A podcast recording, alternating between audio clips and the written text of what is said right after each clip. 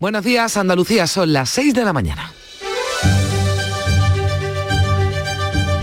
La mañana de Andalucía en Canal Sur Radio con Carmen Rodríguez Garzón.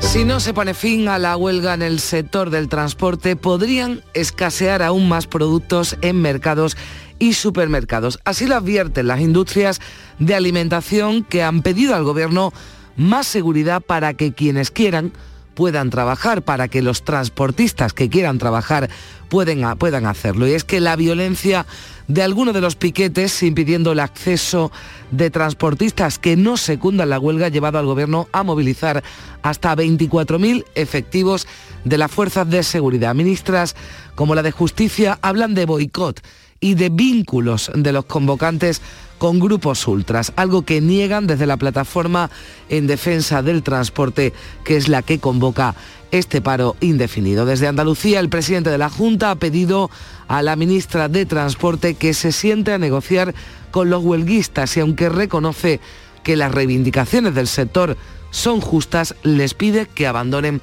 esos actos violentos. Entre esas reivindicaciones, una rebaja de los precios de los carburantes. La bajada de impuestos es, según Juan Bravo, el consejero de Hacienda, un clamor popular y el gobierno no puede esperar, dice, al 29 de marzo para aprobar esa rebaja fiscal. Hoy Pedro Sánchez sigue de gira por Europa, recala en Italia, va a tratar de sumar más apoyos para lograr que en la cumbre de los 27 de la próxima semana se apruebe lo que pide España, que se desvincule del precio de la electricidad el del gas.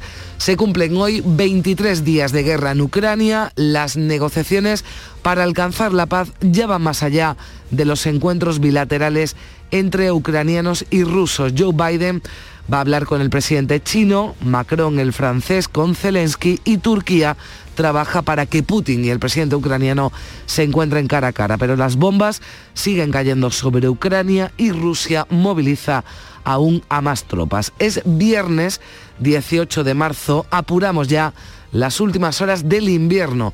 La primavera va a entrar el domingo, va a ser más cálida de lo habitual y con lluvias ocasionales que no van a compensar la falta de agua en los eh, pantanos. El invierno que acaba ha sido el cuarto más seco de los últimos 60 años. También uno de los más cálidos porque las temperaturas han subido de media un grado y medio. Vamos a conocer en primer lugar, ¿qué tiempo nos espera para hoy, el penúltimo día ya de invierno? Beatriz Galeano, ¿qué tal? Buenos días. Buenos días. Vamos a tener hoy cielos nubosos en Andalucía con más nubes cuanto más al este. No se descartan chubascos dispersos en la vertiente mediterránea. Van a bajar las temperaturas máximas en el litoral mediterráneo occidental. No cambiarán en el resto de Andalucía. Soplarán hoy vientos variables flojos en el litoral malagueño y de componente este en el resto.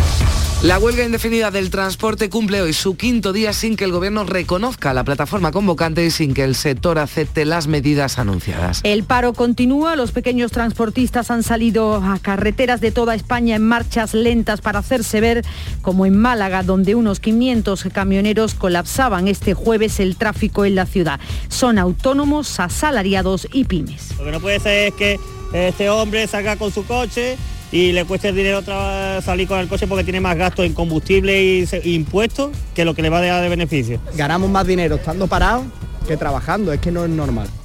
Y ahora FENADISMER, la Federación Nacional de Asociaciones de Transportes, que forma parte del Comité Nacional de Transporte, no descarta sumarse también a este paro si no se adoptan medidas urgentes para ayudar al sector. Juan José Gil es su secretario general. Ahora mismo el mercado de los carburantes está absolutamente disparatado. Esto lógicamente hace difícil si no se da estabilidad al precio de los carburantes, que los transportistas puedan planificar su actividad. Por tanto, es necesario que el Gobierno concrete esas medidas que ha anunciado que, va a aprobar el próximo 29 de, marzo.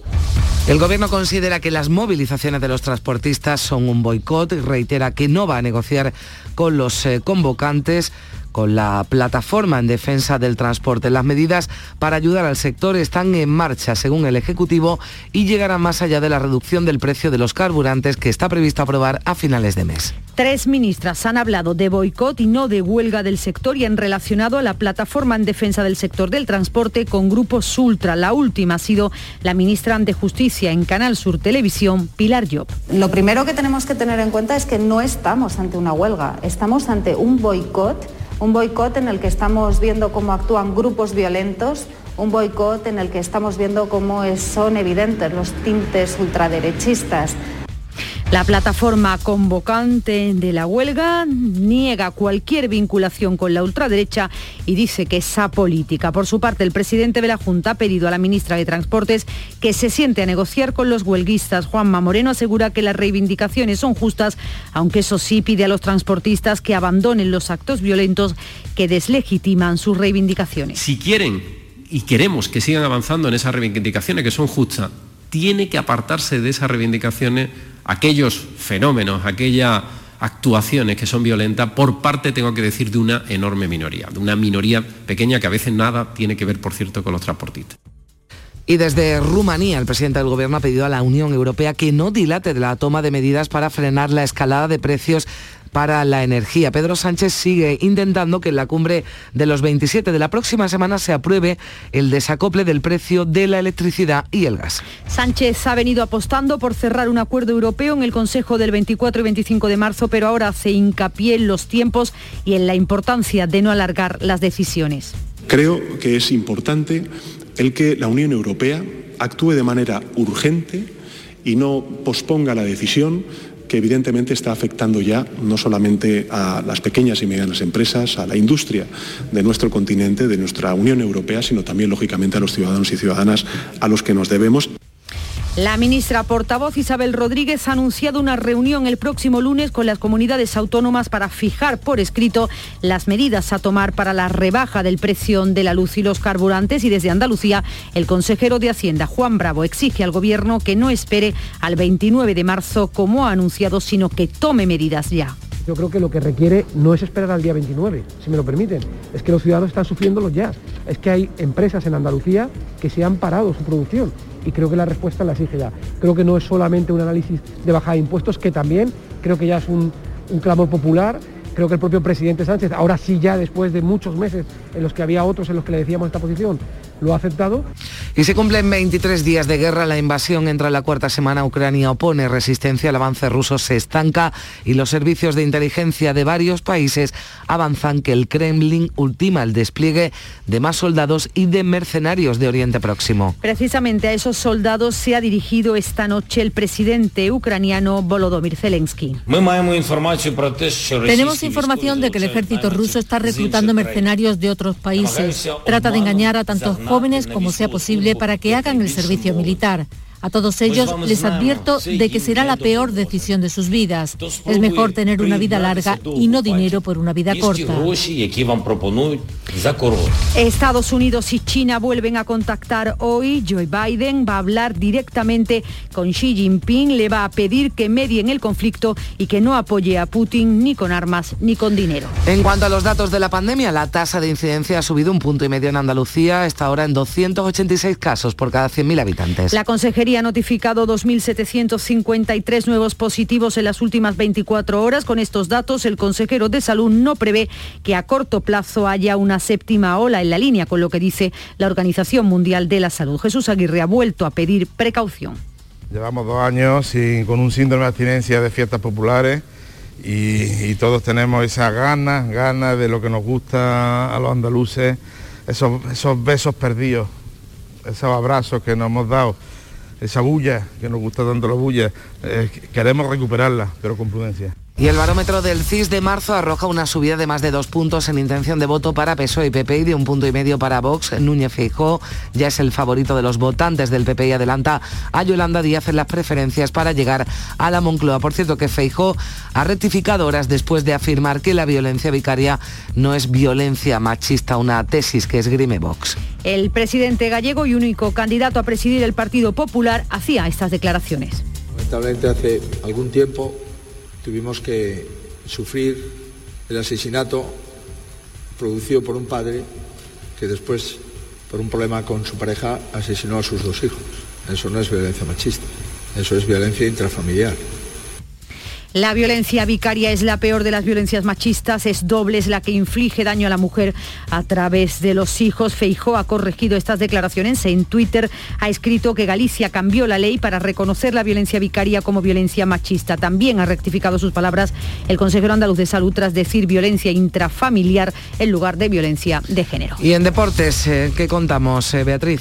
Bueno, pues Sevilla y Betis eliminados los dos de la UEFA Europa League en los octavos de final, ambos en la prórroga. El Barcelona sí que ha pasado a cuartos, ganaba en el campo del Galatasaray por 1-2. Quedan otros tres equipos españoles en la Champions, son el Madrid, el Atlético y el Villarreal. Hoy es el sorteo.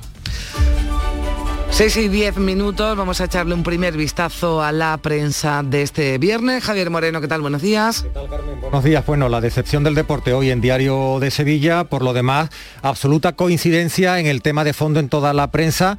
Dice el diario El País que el gobierno va por detrás de la Unión Europea en las medidas urgentes sobre la energía. El diario a veces recuerda los países que ya han aprobado subvenciones y reducción de impuestos al combustible. Francia, Italia, Portugal, Alemania, Irlanda, Bélgica y Polonia.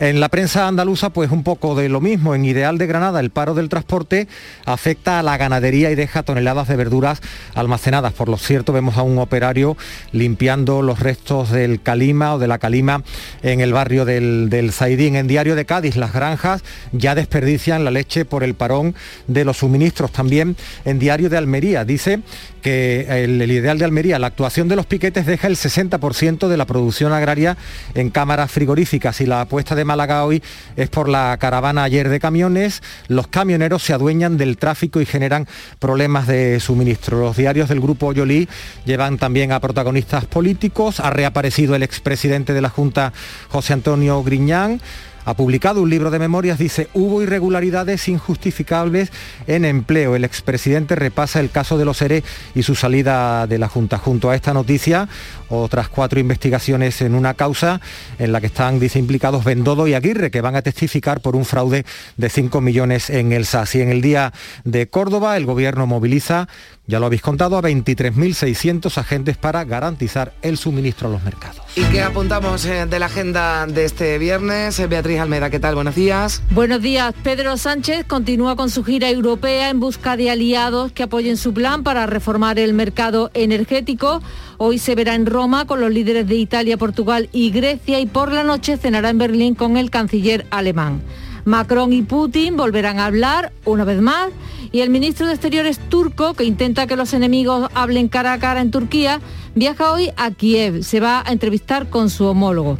Ya aquí en Andalucía, importante encuentro en Málaga del mundo y la empresa de los videojuegos. Hay un encuentro del sector sport y gaming en torno al marketing y el diseño gráfico. Lo organiza Andalucía Emprende y Giants Gaming, que es el mayor equipo de deportes electrónicos de España. Va a estar allí el vicepresidente de la Junta, Juan Marín igual se echa un jueguecito. Sí, bueno, no sabemos cómo se le dará los videojuegos. y vuelve el Festival de Cine de Málaga después de dos años de parón por la pandemia. El actor Pepón Nieto va a presentar la gala inaugural en la que se hará entrega de la biznaga Ciudad del Paraíso al actor Miguel Reyán. Eh, Canal Sur Televisión la va a retransmitir a las 8 de la tarde, por si la quieren seguir. La película Código Emperador estrena el certamen, película que se estrena también en los cines, como se estrena hoy en 200 salas de toda España, El Mundo es Vuestro, la película de los compadres Alfonso Sánchez y Alberto López. Bueno, pues trae propuestas también para que pasen un buen fin de semana, ya casi, casi está para irse de fin de semana Charo Padilla, ¿qué tal? Hola, buenos días. Buenos días. Bueno, esta mañana la actualidad. La actualidad manda y como Mm. manda la actualidad, pues ha habido mucho que tenga que ver con la huelga de transporte. Hemos estado con un eh, pescadero de Sevilla que estaba en Merca Sevilla y dice ¿Y que que no había estaba pescado o muerto. Muy poco. Pero poco y además lo que había, imagínate, esa, que hay boquerones que doblan el precio. Si antes estaban a seis y pico, ahora están a cerca de 13. Imagínate, ¿eh? ¿Qué vamos a comer este fin de semana? Pues yo no lo sé. Lo único que ahora mismo es- me están tirando de los congelados. Y hemos estado también, porque por si hay alguna cosa Mm. más, también el domingo en Madrid se manifiestan agricultores, ganaderos y cazadores. Y hemos hablado con un eh, hombre que se llama González, eh, Gonzalo Varas, que es de Artemisan, es una fundación eh, que se dedica a los estudios científicos sobre la caza. Es muy interesante, él es ingeniero de monte antes y nos ha explicado un poco y nos ha abierto la luz y nos ha eh, eh, contado, bueno, por qué eh, se manifiestan. Y hoy, mira, A ver, mira, bueno, bueno, bueno. estrenamos pegatinas. Pegatinas ¿eh? estupendas, soy, soy del club de los primeros. Ya Totalmente. las he enseñado ya en las Sí, redes sociales. A última hora, a última hora, porque no sabes cómo, no sabes la cantidad de WhatsApp que hemos recibido, cosa que nos alegra porque quiere decir que los oyentes están ahí con nosotros. Espérate, Charo, no te vayas, que me he enterado ya al final. Bueno, me he enterado. Yo lo sabía. Yo lo he dicho, hombre. Que es tu cumpleaños el domingo. Sí, no preguntes más. No, no, no, no. Yo, hombre, los 40 por ahí, ¿no? Andará. No, los 40 ya lo he cumplido. Oye. Charo, ¿tú sabes que el día 20 de marzo es el día de la felicidad? Sí. Pero si es que no me Es ves. que de verdad, si- Si es que estaba yo predestinada para anunciar la primavera y para Digo yo, de la ¿qué fue felicidad. antes, Charo Padilla o el día de la felicidad? O sea, ¿quién la- Así, así, así salimos al mundo las dos. Felicidades, feliz Muchas cumpleaños, gracias, feliz fin de gracias. semana. a volar y enciendo la faria de las grandes ocasiones y en la nube tengo un BMW y una PlayStation, tu foto y un par de postales sigue escribiendo donde quiera que tú estés felicidad Pues felicidad, felicidad que el día, el 20 de marzo, mañana recuerden, por si hay algún olvidadi- olvidadizo, el Día del Padre, Día de San José y ya el domingo, el Día de la Felicidad. Así que bueno, mm, vamos a tomarnos el fin de semana de una forma feliz. Y lo hacemos también con la música que nos llega de Canal Fiesta Radio.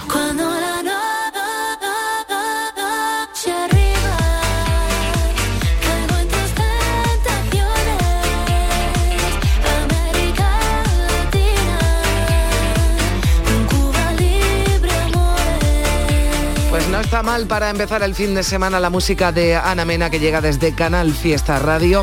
Y ya brevemente, algunas de las propuestas que tenemos para la mañana de hoy. Hablaba Charo Padilla de esa gran manifestación que prepara el mundo rural el próximo domingo en Madrid. Vamos a hablar de ella con Miguel López, con el secretario general de COAC en Andalucía y también con el director general de FENIL, que es la Federación Nacional de Industrias Lácteas, porque ya saben que la industria láctea desde este pasado jueves ha paralizado su actividad precisamente por eh, la huelga de transportes, huelga que se está notando también en supermercados y mercados. Vamos a hablar con Álvaro González, es el director general de la Confederación Andaluza de Empresarios de Alimentación. Y ya a partir de las nueve y media Estará también en la mañana de Andalucía la ministra de Justicia, Pilar Job, que está hoy en Córdoba, entre la entrega de condecoraciones de San Raimundo de Peñafor, pero le vamos a preguntar, lógicamente, por la actualidad, por la guerra de Ucrania, por la huelga de transportes y por otros asuntos que comentaremos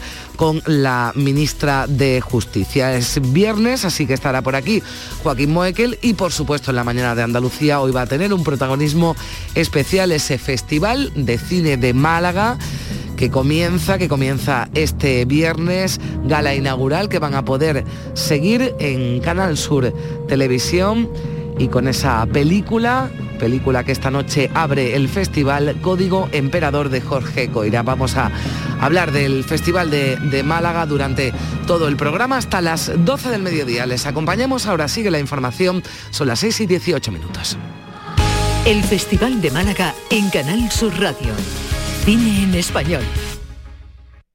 En Vitaldent, este mes, 15% de descuento en tu tratamiento dental. Porque sabemos que tu sonrisa no tiene precio. ¿Cuál? ¿Mi sonrisa? ¿Será la mía? Oye, ¿y la mía? Claro, la vuestra y la de todos. Hacer sonreír a los demás no cuesta tanto.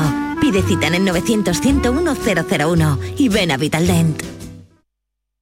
Ahora que llega la primavera, no saldrías a pasear con las botas de esquí, ¿verdad? Acuérdate también de ponerle a tu coche el mejor calzado. Ahora en Renault Postventa podrás cambiarle los neumáticos al mejor precio. ¿No te lo crees? Precio mínimo garantizado. Garantizado. Ven y compruébalo en la red Renault de Andalucía.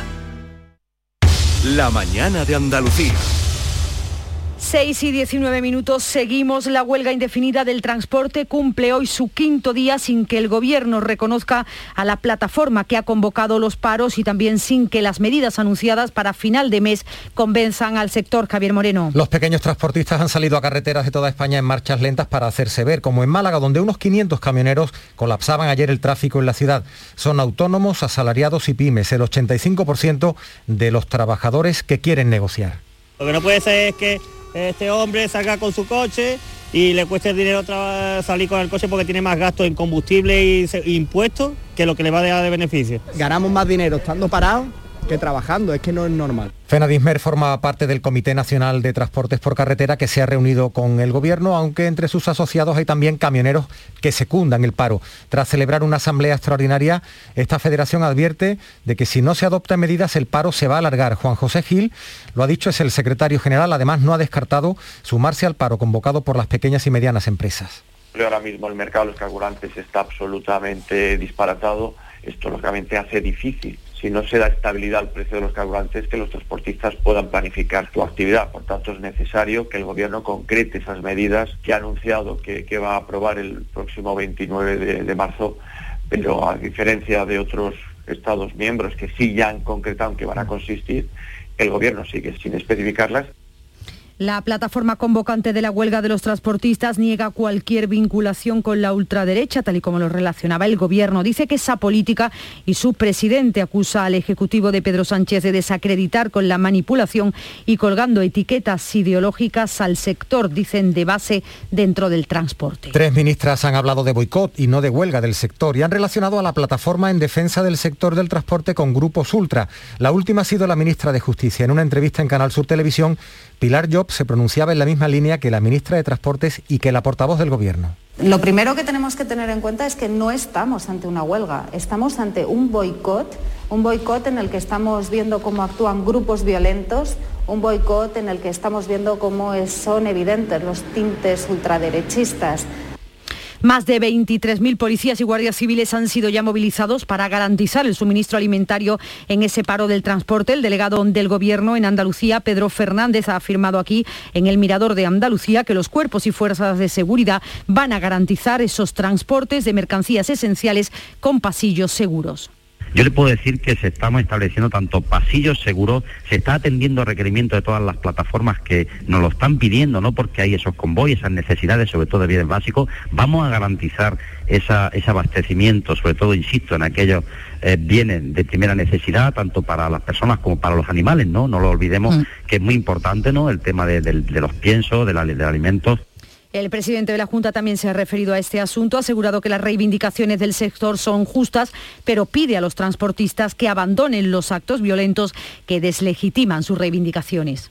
Si quieren y queremos que sigan avanzando en esas reivindicaciones que son justas, tiene que apartarse de esas reivindicaciones aquellos fenómenos, aquellas actuaciones que son violentas por parte, tengo que decir, de una enorme minoría, de una minoría pequeña que a veces nada tiene que ver, por cierto, con los transportistas.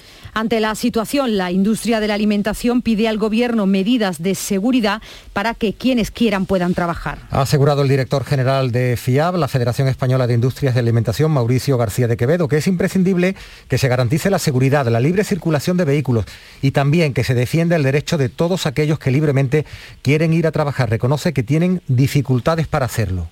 En estos momentos hay serias dificultades para que la industria de alimentación y bebida pueda trabajar, pueda producir y pueda abastecer a los mercados.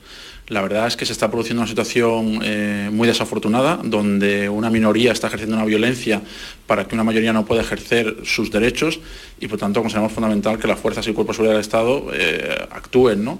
También la Asociación Española de Distribuidores, Autoservicios y Supermercados eh, piden a los eh, transportistas eh, que los dejen trabajar a quienes quieran hacerlos, a los convocantes de, de, esta, de este paro. Lo decía Ignacio García Margazo, director general de ASEDAS. Estamos sufriendo bloqueos, acciones agresivas contra conductores. Los transportistas que quieren trabajar están haciéndolo con muchas dificultades. Y eso eh, no tiene ninguna justificación y además pone a la sociedad en riesgo de problemas, molestias, eh, problemas de abastecimiento que nos parece que en estos momentos son absolutamente injustificados. Y es que se están viviendo situaciones de tensión, tanto que, por ejemplo, en Córdoba la Guardia Civil ha tenido que custodiar tres convoyes de pienso desde la fábrica de Coba para alimentar el ganado y no tener que parar la producción de leche. Esta cooperativa cordobesa Cova se está viendo afectada por la huelga de camioneros, pero de momento no ha tenido que parar la producción como sí han hecho otras industrias lácteas. Garantiza el envasado y la distribución de leche a las cadenas de supermercados, con su propia red de transporte y con la ayuda de custodia policial para seguir alimentando a las vacas. La Guardia ha detenido además a dos personas acusadas de tirar piedras a camiones en la A45 a la altura de Lucena. En Almería, las empresas agrarias empiezan a cuantificar las consecuencias económicas. Dicen que las pérdidas se estiman en 3 millones de euros diarios, lo dice Alfonso Zamora, gerente de COAL, la Federación Andaluza de Asociaciones de Empresarios Comercializadores Hortofrutícolas. Ya hemos visto cómo esta noche en determinadas zonas han pinchado ruedas de camiones eh, cargados, eh, no han podido salir y yo creo que eso va a seguir produciéndose mientras que la Administración se siente con esta organización. La huelga de transporte también ha obligado a parar la producción en la fábrica de azucarera Tiene en Jerez de la Frontera, donde da empleo a 200 personas. Se trata de la única que opera todo el año en España refinando azúcar crudo de caña para abastecer al mercado nacional. Y también el sector de los eh, bares y restaurantes advierte de que habrá subida de precios. Lo asegura el presidente de la Asociación de Hosteleros de Sevilla y Provincia, Antonio Luque, que afirma que hay menos suministro y reclama a las partes que lleguen a un acuerdo.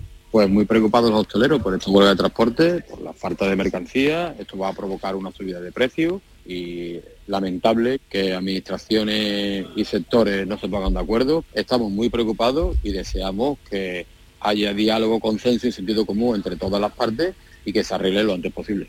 Desde Rumanía, el presidente del Gobierno ha urgido a la Unión Europea a no dilatar la toma de decisiones para frenar la escalada de precios para la energía.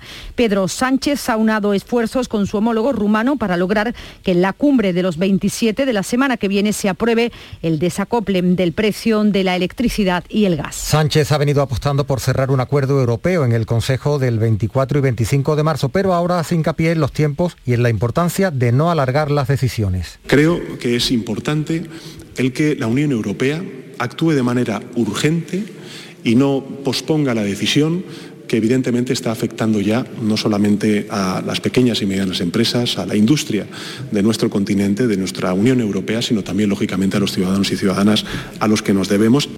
La ministra portavoz Isabel Rodríguez ha anunciado una reunión el próximo lunes con las comunidades autónomas para fijar por escrito las medidas a tomar para la rebaja del precio de la luz y los carburantes. Y el consejero de Hacienda, Juan Bravo, ha considerado este jueves que la opción de bajar impuestos para paliar el impacto de la guerra en Ucrania sobre la economía es un clamor popular y pide a Pedro Sánchez que no espere al 29 de marzo. Yo creo que lo que requiere no es esperar al día 29, si me lo permiten, es que los ciudadanos están sufriéndolo ya. Es que hay empresas en Andalucía que se han parado su producción y creo que la respuesta la exige ya. Creo que no es solamente un análisis de bajada de impuestos, que también creo que ya es un, un clamor popular. Creo que el propio presidente Sánchez, ahora sí ya después de muchos meses en los que había otros en los que le decíamos esta posición, lo ha aceptado. El Gobierno se va a reunir también el lunes eh, con la patronal como parte de esa ronda de contactos que está llevando a cabo el Ejecutivo con los distintos agentes sociales. Eh, por cierto, el precio medio de la electricidad va a alcanzar hoy los 232 euros el megavatio hora, casi un 7% más que ayer. Por tramos horarios, el precio más caro será entre las 8 y las 9 de la noche, cuando costará 290 euros. La mañana de Andalucía. En Lidl somos de apostar por frutas y verduras muy de aquí. Por eso esta semana te traemos nuestras frutas del bosque de origen andaluz, como el fresón, a 1,49 euros 500 gramos. Es andaluz, es bueno. Lidl, marca la diferencia.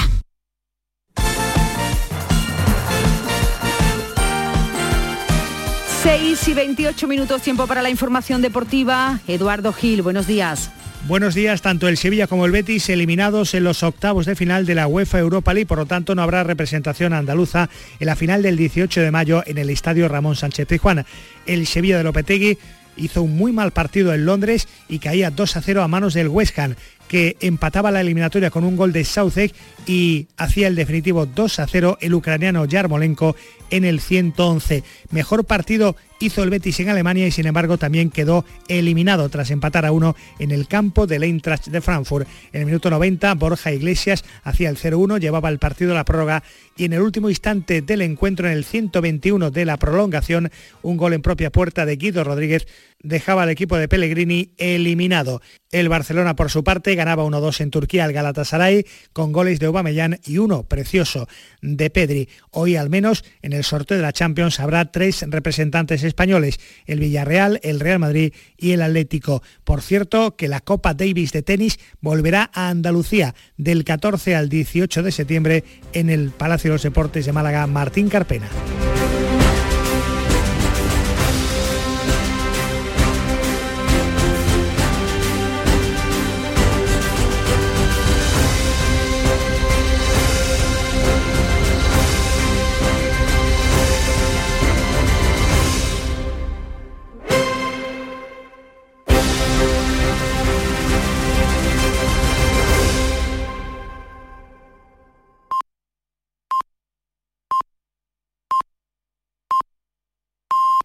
Son las seis y media de la mañana. La mañana de Andalucía en Canal Sur Radio con Carmen Rodríguez Garzón. Y a esta hora le damos un repaso a lo más destacado de la actualidad de este viernes en titulares con Beatriz Galeano. Quinto día de paro del transporte minorista, la escasez de productos frescos es patente ya en supermercados y lonjas y no entran materias primas a numerosas empresas. Los piquetes dificultan el paso de los camiones. Este jueves se han visto pedradas y lunas rotas. El gobierno ha ordenado escoltar a los que no secundan la huelga. El presidente de la Junta urge al gobierno a negociar con todos y al sector del transporte a abandonar la violencia. La ministra del Ramo reitera que no hablará con quienes ejercen el boicot y la convocante plataforma en defensa del transporte sigue decidida a mantener el paro hasta que el Ejecutivo los escuche. Pedro Sánchez continúa con su gira europea en busca de aliados que apoyen su plan para reformar el mercado energético y se verá en Roma con los líderes de Italia, Portugal y Grecia. Será una cumbre a cuatro de la que puede salir un frente sur con una postura común. Por la tarde cenará en Berlín con el canciller alemán. La guerra encara la cuarta semana. Joe Biden hablará hoy con Xi Jinping y Macron con Putin, mientras Turquía procura un encuentro cara a cara entre Zelensky y el presidente ruso. La ciudad sitiada de Mariupol se convierte en símbolo del dolor, reducida a escombros, sin ayuda humanitaria y con su población escapando a cuentagotas. 60 refugiados han llegado este jueves al campo de Gibraltar, 51 a Loja, Granada. Hoy además se constituye la comisión que va a coordinar la recepción de las personas que van viniendo y sigue saliendo ayuda de todo tipo. Un camión viaja desde Málaga a Ucrania con mil sacos sudarios para los cadáveres. La Comisión de Salud Pública retoma hoy la futura estrategia de control de la pandemia. Y ultimará el protocolo de asistencia sanitaria a los ciudadanos ucranianos en Andalucía. La Consejería de Salud ofrece su calendario vacunal a los que llegan, sean mayores o niños. Adif tendrá que indemnizar con 176.000 euros a la familia de la niña de tres años, Lucía Vivar, arrollada en Álora por un tren de cercanías. La sentencia concluye que no colaboró en su búsqueda ni ordenó parar el tráfico ferroviario. La familia pide la reapertura del caso por lo penal. La primavera entrará el domingo, será más cálida y con lluvias ocasionales que no compensarán la falta de agua en los pantanos. El invierno que acaba ha sido el cuarto más seco de los últimos 60 años y uno de los más cálidos. Las temperaturas han subido de media un grado y medio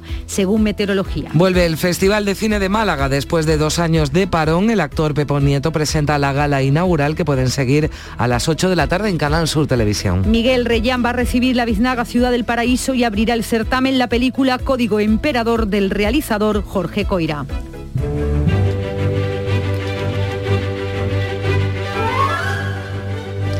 Y hoy en el Santoral San Cirilo, obispo de Jerusalén, doctor de la Iglesia que a causa de la fe sufrió muchas injurias por parte de los arrianos y fue expulsado con frecuencia de la sede. Con oraciones y catequesis expuso admirablemente la doctrina ortodoxa, las escrituras y los sagrados misterios. Y mañana, no lo olviden, San José, así que felicidades a los Pepes, a las Pepas, María José, José María, José, bueno, pues todos los que celebran su santo mañana y también felicidades a los eh, padres. Y un día como hoy, de 1995, en Sevilla contrajo matrimonio su Alteza Real, la Infanta Elena de Borbón, con Jaime de Marichalar. Ante esta asamblea os pregunto sobre vuestra intención.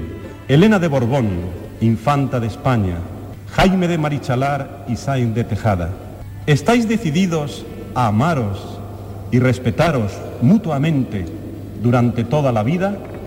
Sí.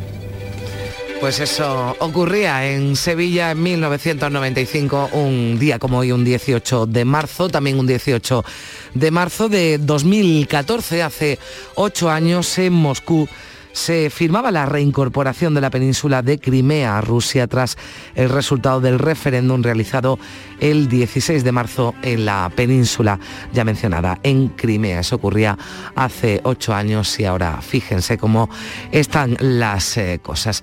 Y la cita del día, nos vamos a adelantar, ya antes eh, hemos apuntado que el día 20, el domingo, es el día de la felicidad.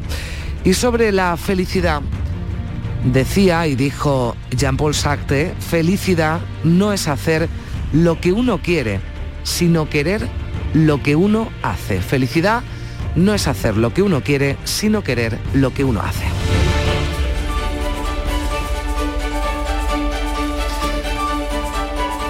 Y a nosotros eh, nos gusta mirar la prensa del día, nos eh, gusta lo que hacemos a esta hora, Javier Moreno. Vamos a eh, seguir mirando las portadas, los asuntos que llevan la prensa nacional y andaluza este viernes. Mira, Carmen, este asunto, has hablado de la entrada de la, primavera, mm. se va el invierno. Un, un, detalle, en Ideal de Jaén hacen un reportaje sobre un tema de tendencias. Habla de mangas cortas bajo cero. Dice que los adolescentes y la gente joven ya no quieren la manga larga ni en el más crudo de invierno. Es una tendencia que lleva ya vigente al menos dos temporadas y yo creo que damos fe porque los vemos por la calle. Bueno, eh, yo no sé si tú lo has visto, pero viniendo para acá yo alguno, que en fin, yo venía con mi bufandita puesta, mi chaquetón, y a alguna y alguno me he encontrado con los, brazos fuera. Los que salen de las discotecas calentitos también, pero es una tendencia efectivamente a pesar, a pesar del frío. Bueno, ese reportaje, esa información sobre mm. tendencia hoy en Ideal de Jaén. Y vamos con algunos titulares de lo que venimos contando toda la mañana, la, información más dura, como dice por ejemplo Ideal de Granada, el paro del transporte afecta a la ganadería y deja toneladas de verduras almacenadas. En Diario de Cádiz, las granjas gaditanas ya desperdician la leche por el parón de los, de los suministros. Pero hay otros asuntos, porque la vida sigue, leemos en Ideal de Granada con una fotografía de portada que Granada se está quitando ya el manto rojo. El Sacro Monte tendrá que esperar al buen tiempo para encalar de nuevo los clásicas nuevas en las casas, en las cuevas blancas. Y Treveles y Capileira están pidiendo ayuda para recuperar su color. En Diario de Cádiz, además de ese titular que comentábamos, habla de que es una provincia para mojar pan. La Diputación inaugura el mejor escaparate gastronómico en Cádiz y en Mesabe. La fotografía de portada muy sugerente, unas torrijas. En Ideal de, Almería vemos al presidente de la Junta de Andalucía inaugurando ah, las casas consistoriales, al menos las obras.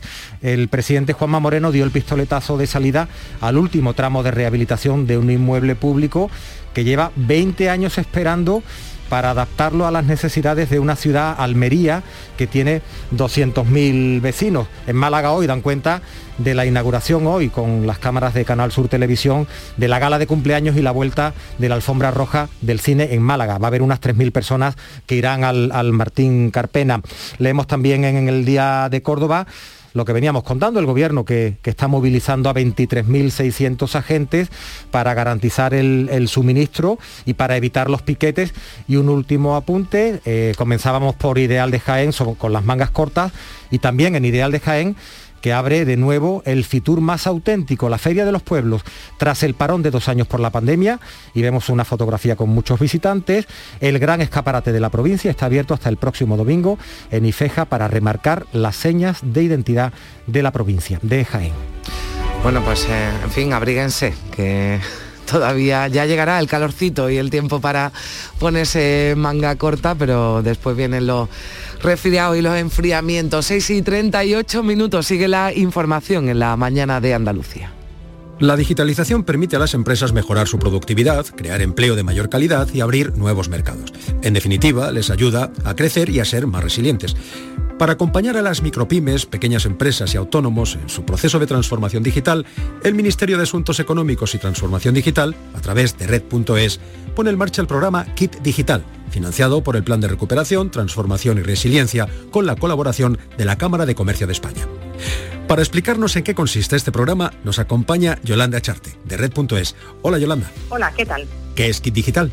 Kit Digital es un programa que ofrece ayudas directas para la digitalización a las empresas con menos de 50 empleados y a los autónomos. La cuantía de las ayudas varía entre los 2.000 y los 12.000 euros dependiendo del tamaño de la empresa. ¿Y a qué fin pueden dedicarse esas ayudas? Las empresas podrán escoger la solución que desean implantar dentro de un catálogo que incluye sitio web y presencia en Internet, comercio electrónico, redes sociales, gestión de clientes, inteligencia empresarial y analítica, servicios y herramientas de oficinas virtuales, gestión de procesos, factura electrónica, comunicaciones seguras y ciberseguridad. ¿Cómo se solicitan las ayudas? El primer paso es registrarse en la página web acelerapyme.es y completar un test para conocer el grado de madurez digital de la empresa. A partir de ahí, la empresa tendrá que escoger la herramienta o las herramientas digitales que mejor se adapten a las necesidades de su negocio y por último, la empresa deberá solicitar su bono digital en la sede electrónica de red.es cuando esté abierta la convocatoria. Bien, pues una vez que hemos recibido ese bono digital, ¿qué debe hacer la empresa? La empresa tendrá que elegir el agente digitalizador con el que quiere trabajar dentro del catálogo publicado en la web Acelera Pyme y suscribir el correspondiente acuerdo de prestación de soluciones de digitalización. ¿Y dónde pueden recibir las empresas más información?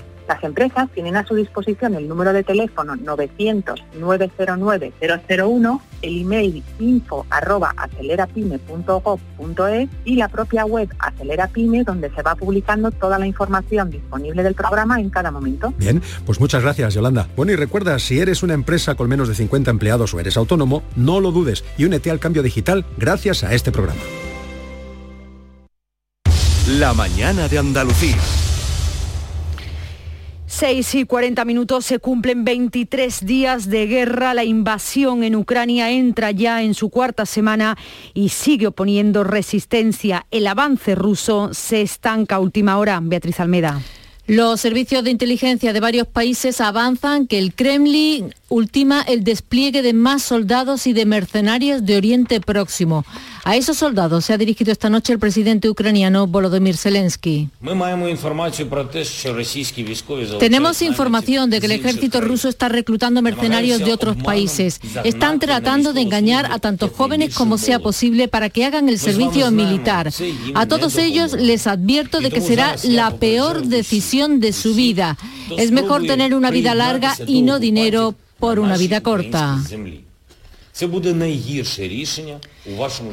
Estados Unidos y China vuelven a contactar hoy. Joe Biden hablará directamente con Xi Jinping, le va a pedir que medie en el conflicto y que no apoye a Putin con armas ni con dinero. Le dejará claro que de no hacerlo habrá consecuencias. Hay previsto también un nuevo contacto entre Emmanuel Macron y Vladimir Putin, mientras la diplomacia intenta favorecer un encuentro cara a cara entre Putin y Zelensky. Turquía se ha ofrecido a organizar ese encuentro en su territorio.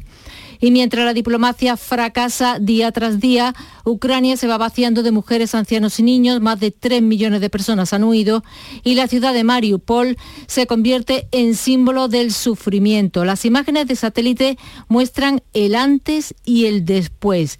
La devastación es total, casas, parques, calles y avenidas convertidas en escombros.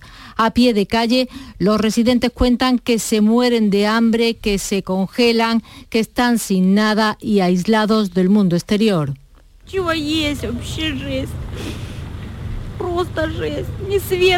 No tenemos nada para comer, es horrible, no hay luz ni calefacción, nada. Mi madre vive en otro pueblo y no puedo decirle que estamos vivos. No hay conexión. Esto es muy cruel, mi hijo tiene hambre y no sé qué darle de comer.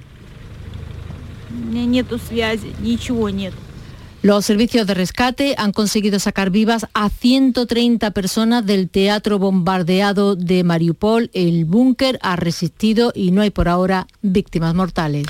Las negociaciones entre Ucrania y Rusia para dar con una salida al conflicto siguen sin materializarse en ningún acuerdo, mientras Moscú moviliza más tropas. Volodymyr Zelensky se ha dirigido al Parlamento alemán, les ha reprochado la falta de un apoyo más decidido. El presidente Ronald Reagan dijo una vez en Berlín, señor Gorbachev, derribe este muro.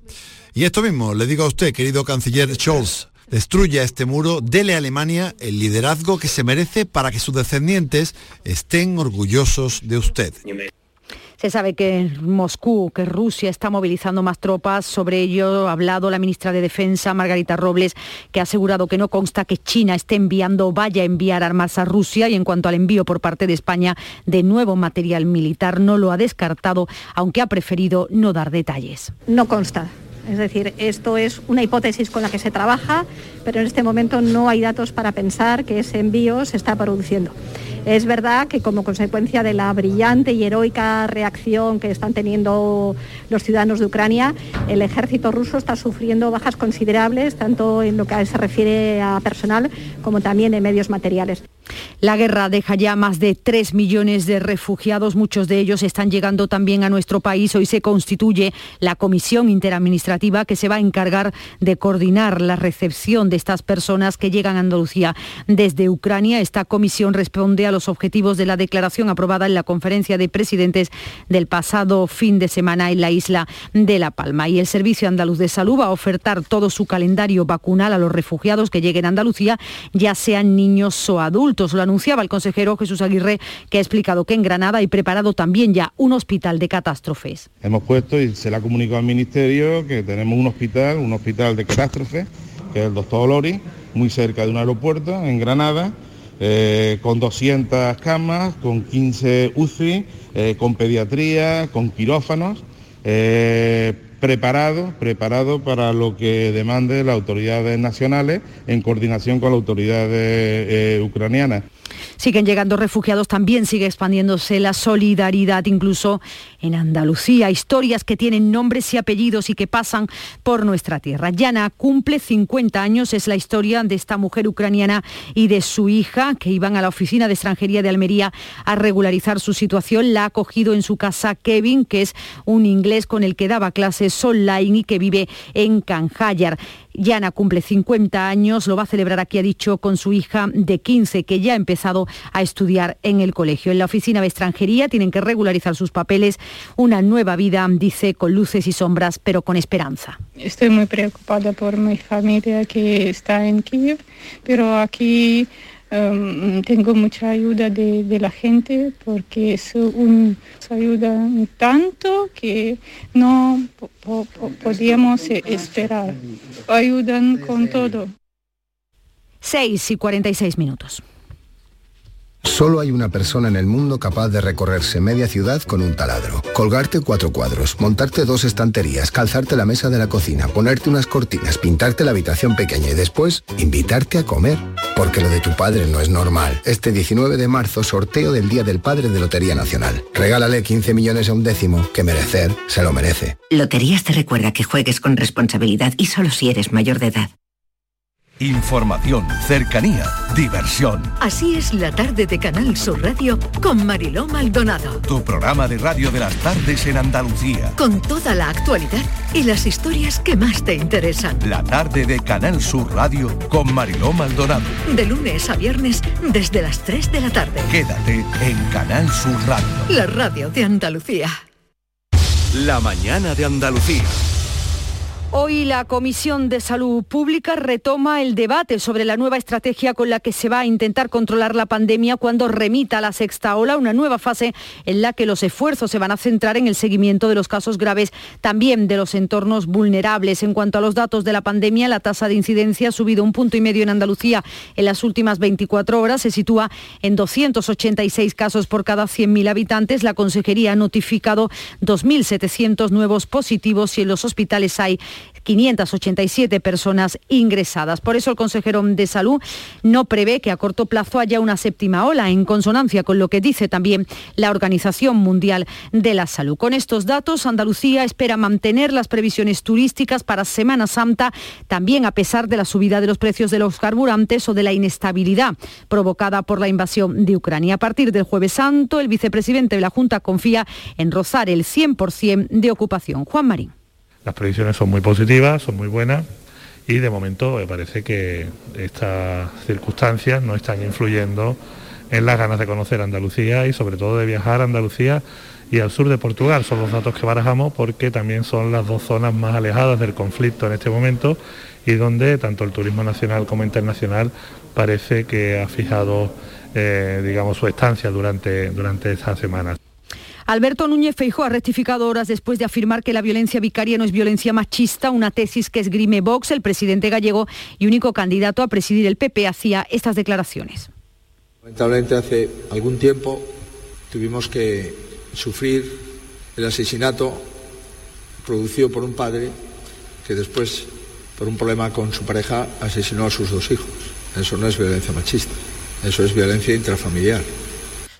Feijóo ha corregido en Twitter, ha escrito que Galicia cambió la ley para reconocer la violencia vicaria como violencia machista. También el eh, consejero de Salud de Andalucía, Jesús Aguirre, ha rectificado sus palabras al que había dicho que la violencia, violencia intrafamiliar en lugar de violencia de género. Les contamos también que la Audiencia Nacional ha condenado a DIF por la falta de colaboración en la búsqueda de Lucía Vivar. Recuerde, la niña de tres años arrollada por un tren de cercanías en la localidad malagueña de Alora tras una noche noche desaparecida. Ocurría en 2017. La muerte de la pequeña fue considerada un accidente. Ahora la familia pedirá la reapertura del caso por lo penal. La sentencia impone a DIF el pago de más de 176.000 euros a la familia. Llegamos así a las 6 y 50 minutos, tiempo para la información más cercana.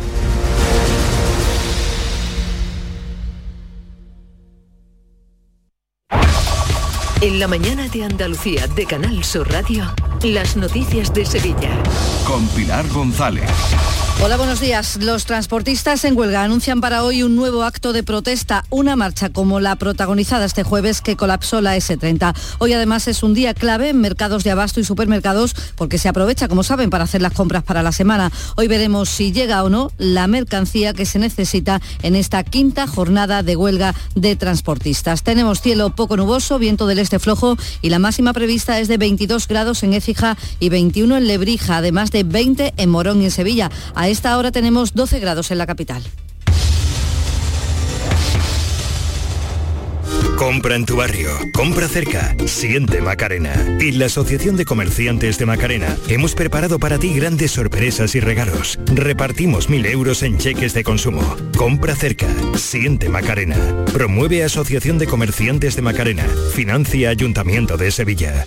¿Buscas una fibra óptica que te dé más? Telecable Andalucía es tu operador local de confianza. Telecable. Fibra de 300 megasimétricos por solo 14,90 euros al mes y línea ilimitada de 24 gigas por 10,90. Contrata en Telecable Andalucía. Somos punto de venta oficial de Xiaomi. Telecable Andalucía. Conecta con lo que realmente importa.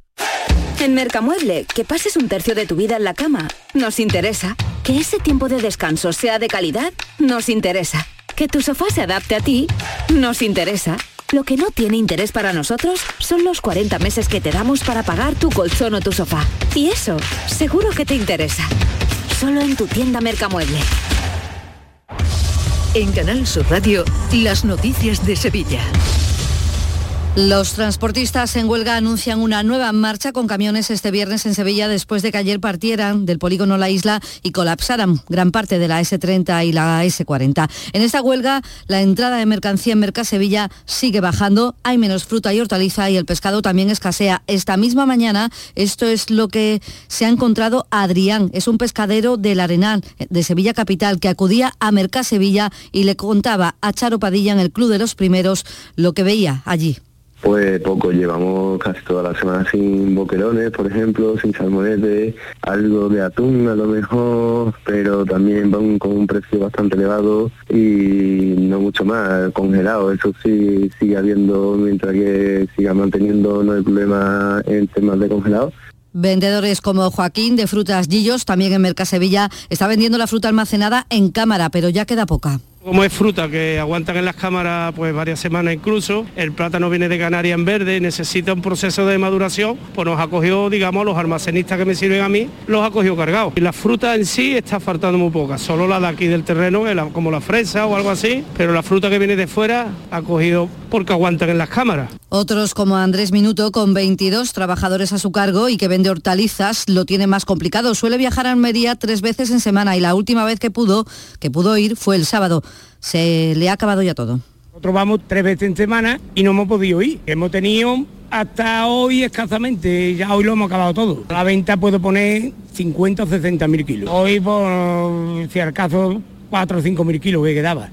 En determinados supermercados falta género, se están quedando en las naves esperando a ser distribuido. Hay estanterías vacías en algunos de ellos y empleados de estas tiendas están incluso dejando de trabajar. Se les está enviando a casa como día de descanso o de vacaciones. Además, los dueños de bares y restaurantes advierten de que van a subir los precios por la falta de productos. El presidente de la Asociación de Hostelería, Antonio Luque, pide a las partes que lleguen a un acuerdo. Pues muy preocupados los hosteleros por esta huelga de transporte, por la falta de mercancía. Esto va a provocar una subida de precios. Lamentable que administraciones y sectores no se pongan de acuerdo y deseamos que haya diálogo, consenso y sentido común entre todas las partes y que se arregle lo antes posible. 6 de la mañana y 54 minutos. Si necesitas un hogar, no busques más. Ven a conocer las promociones de Vía Célere en Welcome Home Sevilla, el 25 y 26 de marzo. Encontrarás tu casa ideal en Sevilla o Cádiz, con magníficas zonas comunes, piscina, gimnasio, sala social gourmet. Viacelere.com. Casas que innovan tu vida. Compra en tu comercio vecino. En la Federación de Autónomos del Comercio de Andalucía trabajamos para ofrecerte los mejores productos y servicios. Compra en tu comercio vecino. Promueve FACOAN, Federación de Autónomos del Comercio de Andalucía. Financia Ayuntamiento de Sevilla. Este año sí salimos. Cada noche, a las 10, Canal Sur Radio te acerca a la Semana Santa. El llamador. Este año también en Spotify. Las noticias de Sevilla. Canal Sur Radio. La incidencia de COVID en Sevilla sigue bajando, es la más baja de toda Andalucía, 167 casos por 100.000 habitantes, tras sumar en la última jornada 346 contagios. Lo negativo es que sigue aumentando la cifra de fallecidos, 5 en las últimas horas, 38 en esta semana. Hospitalizadas 123 personas, 20 de ellas están en UCI. Y en esta ola de solidaridad hacia los refugiados ucranianos, un nuevo convoy ha partido de Sevilla con seis vehículos a cargo de la ONG SOS Ayuda Sin Fronteras. Pretende traer a 24 ucranianos desde Cracovia. El portavoz de este grupo, Francisco Javier Rivas, ha hablado en Canal Sur Radio de la dureza del viaje. Muy, muy duro, muy duro. Llevamos con los, los preparativos del convoy varios días con apenas horas de sueño. Eh, ayer fue brutal, 14, casi 16 horas de, de conducción y muy pocas horas de descanso. Hoy está previsto que llegue el autobús de la Hermandad de Santa Marta con casi 60 ucranianos, la mitad de ellos niños, y esta mañana el Ateneo entrega productos de higiene personal para la población ucraniana que ha recogido en su sede. Y el Hospital Virgen del Rocío acogerá a personas procedentes de Ucrania que necesiten asistencia sanitaria. Lo ha detallado el consejero de Salud Jesús Aguirre con una parte específica de quemados, que ya hemos reservado un volumen de cama, de oncología pediátrica y otra serie de patologías preparadas para lo que nos demanden y para darle la máxima cobertura a cualquiera eh, que lo necesite eh, vehiculizado a través del propio Ministerio de Sanidad. ¿eh? Y el SAS y el Comité de Empresa del Hospital de Bormujos han acordado ya los servicios mínimos para la jornada de huelga del próximo miércoles. Lo detalla el presidente del comité, Javier Ordóñez. Rompimos que un domingo o un festivo de funcionamiento del hospital, más también está aumentado en los tratamientos y en las intervenciones quirúrgicas oncológicas. Y ha habido ya preacuerdo entre los sindicatos y la patronal para el convenio de limpieza. Tendrán una subida del 7,4%, una subida salarial. Y el Pleno del Ayuntamiento de Sevilla ha aprobado modificar el PGU para evitar, entre otras cosas, que se sigan construyendo residencias universitarias y grandes edificios en la Avenida de la Palmera. El delegado de Hábitat Urbano, Juan Manuel Flores, espera que el cambio del PGU suponga un antes y un después. Se pretende con esto marcar un punto diferente un punto de inflexión que permita una situación en la que no tengamos que vivir ejemplos anteriores hasta y que ya conocemos y ha generado las controversias que ya todos sabemos. Bueno, Izquierda Unida lamenta que siga adelante la obra de una residencia en el número 38 de la Avenida de la Palmera y el arquitecto Javier Queralto de la Asociación Palmera Agenda 2029 cree que el ayuntamiento le concedió la licencia a esa obra, pero ahora puede rectificar y que se dé marcha atrás el terreno de Palmera 38 se vuelva al origen, o sea, a, con una densidad mucho más baja que la que supone una residencia universitaria como la que está aprobada y que le compense si hace falta a los promotores en un terreno en otro sitio. En este pleno, el portavoz de Ciudadanos Álvaro Pimentel ha acusado al gobierno local de complicar el día a día de los sevillanos acumulando tantas obras en las carreteras Cruz Roja, Carretera de Carmona, Miraflores, ahora la ronda histórica. Se hace esta obra de manera urgente y sin planificación previa con otras obras que se están desarrollando en la ciudad. Y yo lo que le pido, que no convierta la ciudad en una ratonera y el alcalde Antonio Muñoz ha defendido la necesidad de llevar a cabo estas obras y consideras que la, considera que las molestias son un mal menor. Y usted sabe que en movilidad somos una ciudad deficitaria. Lo que no vale es que cuando se acometen algunos de, o se intenta superar algunos de estos déficits, ¿eh? pues pongamos el grito en el cielo y que le demos más protagonismo a esas molestias coyunturales. También se ha aprobado que la escritora madrileña Almudena Grandes tenga una calle en Sevilla. Deportes, Eduardo Gil. Buenos días, ninguno de los dos equipos sevillanos estará en la final de la UEFA Europa League el 18 de mayo en el Sánchez Pizjuán. El Sevilla en un mal partido caía en Londres 2 a 0 a manos del West Ham, que llevó el partido a la prórroga con un gol de Soucek, mientras que el ucraniano Yarmolenko certificaba la eliminación en el minuto 111. Mejor jugó el Betis en Alemania, pero con el mismo resultado. La eliminación empataba a uno después de 121 minutos. En el 90 marcó Borja Iglesias, el 0-1 igualaba la eliminatoria y un gol en propia puerta de Guido Rodríguez en el 121 eliminaba al Betis definitivamente. A esta hora 11 grados en Bollullo, 7 en Los Corrales, 12 grados en Sevilla.